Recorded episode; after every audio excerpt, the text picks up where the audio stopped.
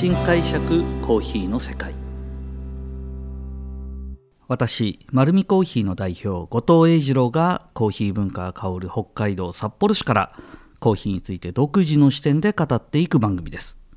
さて今回はコーヒー豆の生産地コスタリカ編2023前編でございます。えー、もう本当ですね。実はこの収録をしている前日に中米から帰ってくるというとってもホットな状態でですね向こうで感じてきたことをお伝えできるのがもう本当に今楽しみで、えーと、お話を盛りだくさん用意してるんですが喋、えー、ると多分34時間喋ってしまいますのでポッドキャストではどうにか10分15分ぐらいで、えー、まとめながらお話していきたいなというふうに思っています。で実はですねコスタリカえー、今回ニカラグアと2カ所行ってきましたのでこれからコスタリカ編前編後編とニカラグアの前編後編を皆さんにはお伝えしていきたいなというふうに思っています。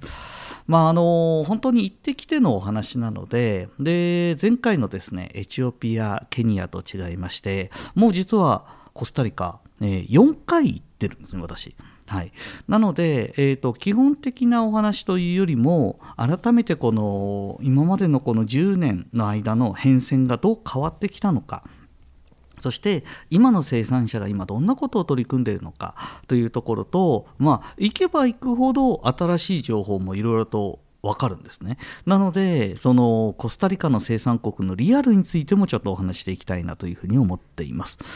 えー、今回実はですねもう何回も何回も言っていて多分聞いてたんだけど改めてそうだったんだっていうのはですねやはりコスタリカという国のコーヒーが僕やっぱり素晴らしいと思うんですけどもその背景にはっきりと国のバックアップがあるんだなっていうのが細かなルールの運用も含めて聞いてきてああすごいなっていうことが分かったんですよ。実はコスタリカはですねイカフェというまあ日本でいうと農林水産省みたいなところを所轄する、まあ、コーヒー部門の研究施設があるんですけどもそのイカフェの上の前にコーヒーに関する法律が存在するんですよ。でコーヒーに関する法律は762個もあるんですね。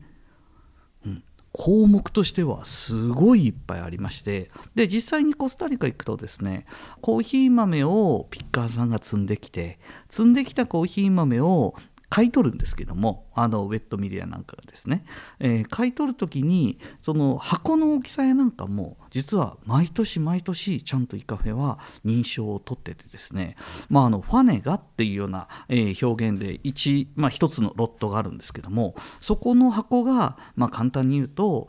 ピッカーの人方が絶対損しないようにちゃんと計量して測ってあの買い手側が、まあ、簡単に言うと箱を大きくしちゃえばその箱単位で、まあ、コイン1枚渡すとかだったら生産者がもう損しちゃうのでそういうことが絶対起きないように毎年毎年実は検査をしてるんですね。でわざわざその計量台にちゃんとインクでですね認証マークを烙印してあるのでその年度の烙印が押してないとこにはピッカーの人も、まあ、豆を納めないというようなルールがあります。それとですね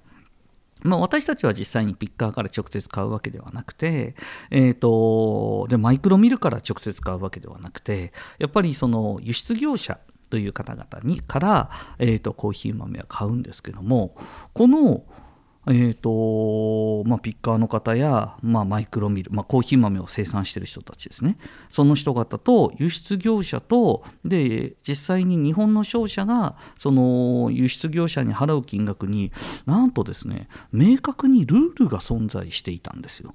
で僕たちまあ簡単に言えば商売ですから、まあ、簡単に需要があれば少し、えーと利益率上げてでも商品売ったりとかすると思うんですけどもここにも法律が存在してたんですね。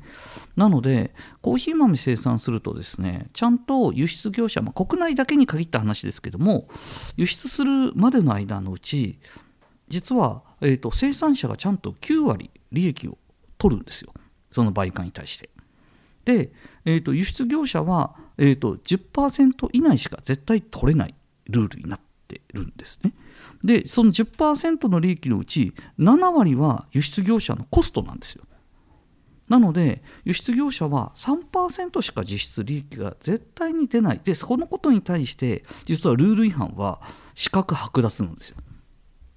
結構明確だったんですね。まあ本当にですね、あの商売上手なインポーターとかもいるので、そういう人方見るとですね、だいぶ儲けてるんじゃないかなとかって、あの勝手に憶測したりとかするんですけど、そういうことが絶対起きないようになっていて、あのコスタリカっていうのがすごい透明性のある生産地なんだなっていうのが改めて分かりました。で実は今回またですね、えー、コスタリカに行て、えーと、エクスクルーシブという会社のメナさんにアテンドをお願いしながらまた生産国を回ってきました。このエクスクルーシブのメナさんはですね本当にコーヒーに対する情熱の熱い方でまあ言ったらですね僕はあのメナ講座っていうんですけどもあのバスに同乗するんですけども着いてからですねもう本当にブラビーダってもう素晴らしいってすぐ何度も何度も言うんですけどもあのその言葉を言いながらコスタリカのコーヒーの素晴らしさをですね熱く熱く語ってくれるんですよ。もう本当にメナ講座なんですけども。でそこでいろんな情報の改めて、えーと、どのぐらい前からコスタリカっていうのはコーヒーを作ってるので、まあ、約200年前でそこからスペシャリティコーヒーがどうやって始まってで、えーと、スペシャリティコーヒーの中でコスタリカっていうのは、まあえーと、マイクロミルっていうですね、まあ、水洗処理場をどの国も大体ですね大きな水洗処理場に持ち込むんですけども一つ一つの農家にまあ、それこそ生産現場のすぐそばでコーヒー豆が、まあ、クオリティコントロールできるように小さな処理場をたくさん作ったのが実はコスタリカの特徴なんですね。でこれを、まあ、積極的に推奨して、まあ、コーヒーの品質コントロールを行ってきたという歴史についてもいろいろと聞いてきました。まあ、本当にですねこの20年のスペシャリティの流れの中で、えーと結構構そのまあどの国もいろんな個性がありいろんな社会情勢がある中でスペシャリティと向き合い各々の環境の中でベストを尽くしてるんですがなんかすごく明確にベストの尽くし方が、えーと、説明聞いててもテイストを味わっていても筋が通っているのはやっぱりコスタリカなのかなというふうには感じていました。で今回ですね本当2年ぶり3年ぶりでしょうか、えー、コロナ禍の間なかなか行けないという中で久々に行ってきたんですけども、まあ、あの今年度のお話をするとですねまず生産者からいろいろと今、えー、コーヒーはどういう状況で、えー、品質的にはどうなんだというような形、まあ、聞いてくるのは例えばその収穫の環境が良かったのかどうかとやっぱりそういうことになってくるんですけども今年は良かったそうなんですよ。はい、雨季寒気の大きな乱れもなく、えー、コーヒーの必要なタイミングに雨も降りで実際に収量もですねえー、要は収穫量ですね。収穫量も今年は結構安定して取れたと。で安定して取れたという話聞くと実は僕ほっとするんですね。まあ、結局不作の時っていうのは注文量をこなさないといけないので、まあ、品質があまり良くないものも含めてでも注文された量は作らないといけないので結局全体クオリティはちょっと下がる傾向にあるなというのは表作裏作の話を聞いた時には僕はちょっとそういうこともあるかなって感じるんですけど豊作って聞くとですね、まあ、簡単に言うといいところだけをピックアップしたコーヒーのパッケージは作れるので間違いなくいいコーヒーは出てくるんだろうなと思いました。そしてですね今年はでエリアごとね、4エリアを集中的に見てきました。え、ー、と、セントラルバレー、ウエストバレー、そして、えーと、タラス地区とドタ地区。というエリアに分けて実際に、まあ、そのエリアのコーヒーを鑑定してからそのエリアの農園を見に行く。そして別のエリアに移動してで別のエリアの鑑定をしてからその別のエリアの農園を見ていくというのを4日ほど繰り返してですね、えーと、もう、まあ、間間は移動するんですけども農園ごとの違いというかエリアごとの違いです。だこのエリアって今聞いてるとどういうことかなって皆さん思うかもしれないんですけども、えー、結構もうそのエリアごとは例えば札幌で行って分かるのかな？北海道で言ってわかるのかな、まあ、北海道で言うとですね函館札幌旭川釧路みたいな。これで全然実は気候も天候も違うんですよ。まあ、あの北海道に住んでない人は分かんないかもしれないんですけども。あの、まあ、関東だったら、まあ、東京埼玉、えー、神奈川えー、千葉みたいな感じでしょうか、まあ、その海沿いなのか山沿いなのかによってもその気候が違うことは皆さんも想像つくかと思うんですけどもで行くとですねやっぱりその湿度の高いエリアエリアもあれば、えー、平たい丘になってて乾燥しているところもあります。で、えーと、その一つ一つに聞いても、まあ、基本的に今年は非常に良かったというような形は聞けたのがちょっとほっとしたところでしたね。今年行ってみてこの、まあ、ブランク的には2年ちょっとぐらいの中で、えーと、気づいたことがまず一つあります。これはあの